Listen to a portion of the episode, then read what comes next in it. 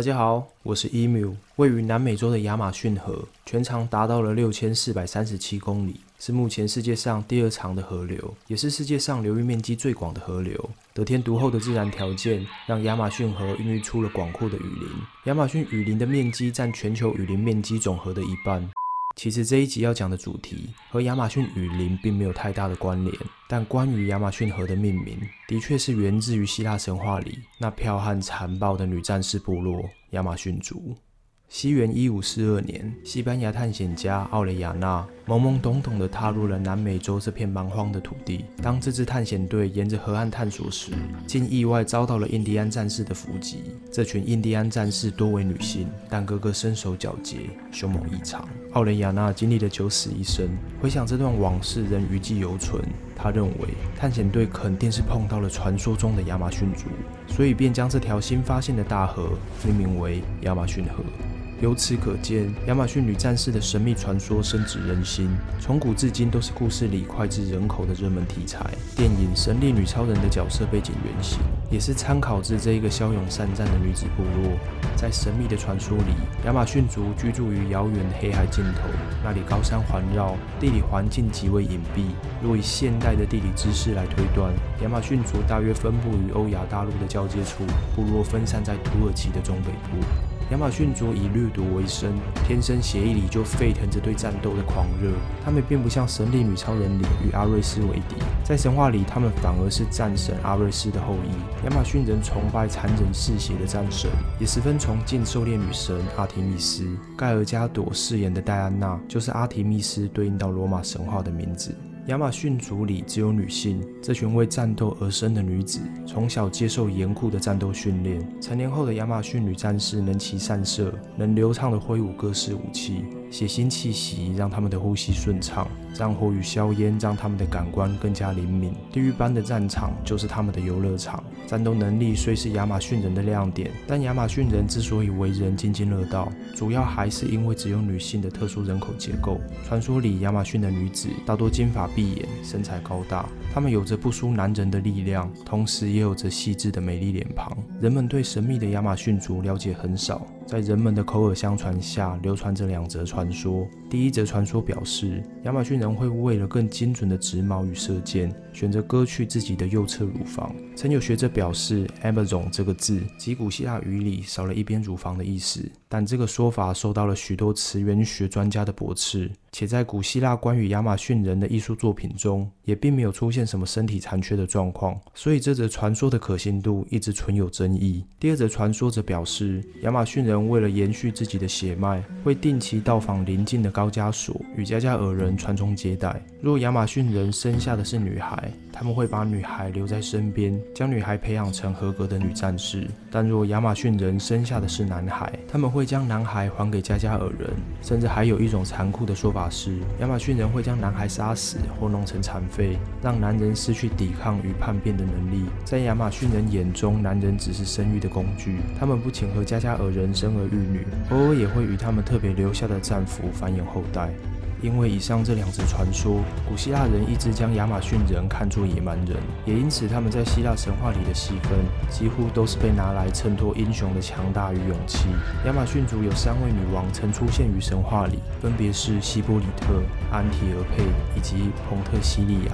接下来为大家献上他们各自出现的故事。事先声明，这几段故事的版本很多，每则故事我都有发现两到三种的版本，我只选择了一种我比较能理解的版本来分享。若你们曾听到的版本与我说的不同，那都是自然现象，都是对的哦。废话不多说，继续听我娓娓道来。一希波里特的腰带。希波里特是战神阿瑞斯的女儿，她有一条阿瑞斯亲赐的腰带，这条特别的腰带象征着女王至高的权力。海克力士十二项伟业中的第九项任务，便是去夺取希波里特的腰带。海克力士在面对怪物时是残酷的冷血杀手，毫不心软；但在面对人类时，他还是保有良知，不愿滥杀无辜。因此，海克力士一行人带上了许多的礼物，希望透过理性的交涉就能换得女王的腰带。经过一段时间的航行，海克力斯一行人终于穿过了爱琴海，来到了位在黑海的亚马逊部落。海克力斯恭敬地进入了希波里特的宫殿，简单说明此次拜访的来意后，便向希波里特献上大量的礼物。海克力斯精心准备的礼物让希波里特感到相当的满意，且海克力斯魁梧的身形与名气，更是让希波里特由衷的崇拜，心动不已。希波里特没有犹豫多久，就答应将腰带送给海克力斯。在天上看着这一切的希拉气得咬牙切齿。海克力斯这么轻松就完成一项任务，这还算什么苦差事？他不同意。希拉立即变身成亚马逊人，混在人群里，四处造谣海克力斯要拐走他们的女王了。亚马逊人以为女王已经遇到了危险，便急急忙忙地冲进了宫殿里护驾。突如其来的躁动让女王和海克力斯都吓了一跳。海克力斯看着杀气腾腾的亚马逊战士，以为是希波里特用计欺骗了他。自觉上当的海克力斯怒不可遏，不等希波里特解释，便与战士们厮杀了起来。亚马逊战士虽个个骁勇善战，但在恐怖的海克力斯面前仍毫无胜算。没多久，海克力斯便几乎杀光了亚马逊战士。海克力斯将亚马逊人的战斗领袖梅拉尼被俘虏起来，眼看领袖被俘，残余的战士便四散而去。希波里特看着眼前的一片。狼藉，心中有一万只的草泥马奔腾而过。他无奈地将腰带取下，拿给海克力斯，以此作为交换回美拉尼贝的赎金。二安提俄佩被偷走的心，究竟是谁那么大胆，敢偷走亚马逊女王的心？这个人的英勇冒险事迹，几乎与海克力斯的经历同样精彩。他是传说中的雅典国王铁修斯。铁修斯在早年冒险时，曾航行经过黑海的沿岸，他们靠岸造访了神秘的亚马逊族。突如其来的拜访，并没有让亚马逊人愤怒，他们反而对眼前这些俊美的男人充满好奇。热情的亚马逊人将他们奉为上宾，好酒好肉的盛情款待着。深夜酒酣耳热之际，铁修斯与女王安提俄佩的眼神不经意地交汇在了一起，暧昧的氛围让两人同时发起了高烧。他们急切地需要走出屋外透透气。两人在月光的祝福下深情地对望着。铁修斯邀请安提俄佩到他们的船上看看。一上船，铁修斯便向女王提出了私奔的请求。安提俄佩也已对铁修斯动了心，便点头答应了。女王爽快的答复让铁修斯开心不已。事不宜迟，铁修斯随即扬帆带女王返回了雅典。隔天一早，亚马逊人发现女王不见了，铁修斯一行人也早已不见踪影。亚马逊人一口咬定，肯定是铁修斯拐骗走了女王。他们对铁修斯的诱骗行为愤怒不已。亚马逊人对铁修斯一直怀恨在心，他们要铁修斯付出代价。几年之后，亚马逊族进攻了雅典。这场战争打得非常激烈，彼此互有胜负，双方对峙了很长一段时间。安提俄佩女王在这场战役里与丈夫铁修斯站在同一条阵线，他们齐心抵御亚马逊族猛烈的攻势。安提俄佩浴血奋战，最终不幸命丧族人的手中。眼看女王已死，双方的战士也都精疲力竭，无心再战。事已至此，也只好缔结下和平条约，结束这场意义不明的战争。雅典人为纪念安提俄佩为雅典的牺牲。还特别为他建造了一根高大的纪念石柱。三，彭特西利亚的赎罪之战，在阿基里斯杀死了特洛伊第一勇士赫克托后，整座特洛伊城陷入了悲痛与绝望里。特洛伊的战士们士气非常低迷。这时，亚马逊女王彭特西利亚的增援，给了特洛伊人一丝希望的曙光。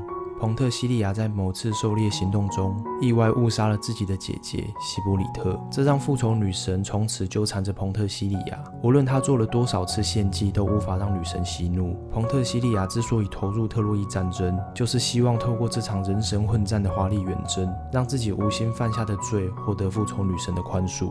彭特西利亚女王为特洛伊带来了十二位精锐的亚马逊战士，特洛伊国王盛情地款待了他们。当天夜里，在彭特西利亚熟睡后，雅典娜化身为他父亲阿瑞斯的模样，偷偷进入了他的梦境里。在梦境里，雅典娜告诉女王，在他的领导下，特洛伊人将会获得胜利，他必须尽快和阿基里斯决一死战。彭特西利亚就这样把雅典娜的谎言当成阿瑞斯的神谕，信以为真。隔天一大早。他迫不及待地穿上了崭新的盔甲，带着十二位亚马逊精兵，迅速地冲上战场。在女王的鼓励与领导下，特洛伊战士们瞬间燃起了斗志。他们开始向希腊军队展开猛烈的反击。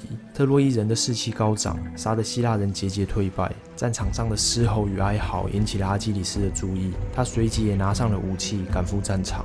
一到战场，阿基里斯便看到了几位女战士正在流畅利落地收割着希腊士兵的生命。阿基里斯不可置信地看着眼前的景象。就在这时，彭特西利亚发现了阿基里斯。女王举起长矛，奋力地朝阿基里斯射去。阿基里斯果然不是一般凡人，他意识到危险，并瞬间做出了反应。阿基里斯用盾牌挡下了女王的长矛。女王的偷袭让阿基里斯感到相当气愤。阿基里斯在女王面前狠狠折断了他射来的长矛，随后也拿起了一支矛，愤怒地朝女王射去。阿基里斯的矛是百发百中的，长矛精准地刺穿了女王的胸膛，女王随即便从马背上摔落地面，当场死去。特洛伊人看到女王死去后，士气又瞬间跌落到谷底，纷纷开始溃败逃散。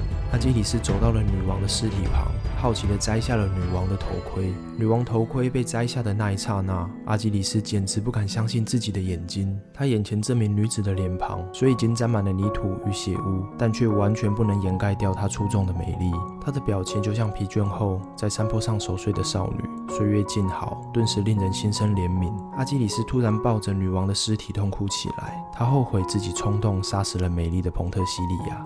阿瑞斯在天上看着女儿被杀死，心中的悲痛与愤怒交织，痛苦不断的膨胀。阿瑞斯无法再压抑自己的情绪，他拿起了武器，跳上战车，准备下凡杀死所有的希腊士兵。但这时，宙斯却用暴风与雷鸣警告阿瑞斯，不准他擅自下凡去参与任何战斗。阿瑞斯虽然愤怒难过，但还是会畏惧宙斯的神力，只好无奈地停下战车，掉头返回了奥林帕斯山上。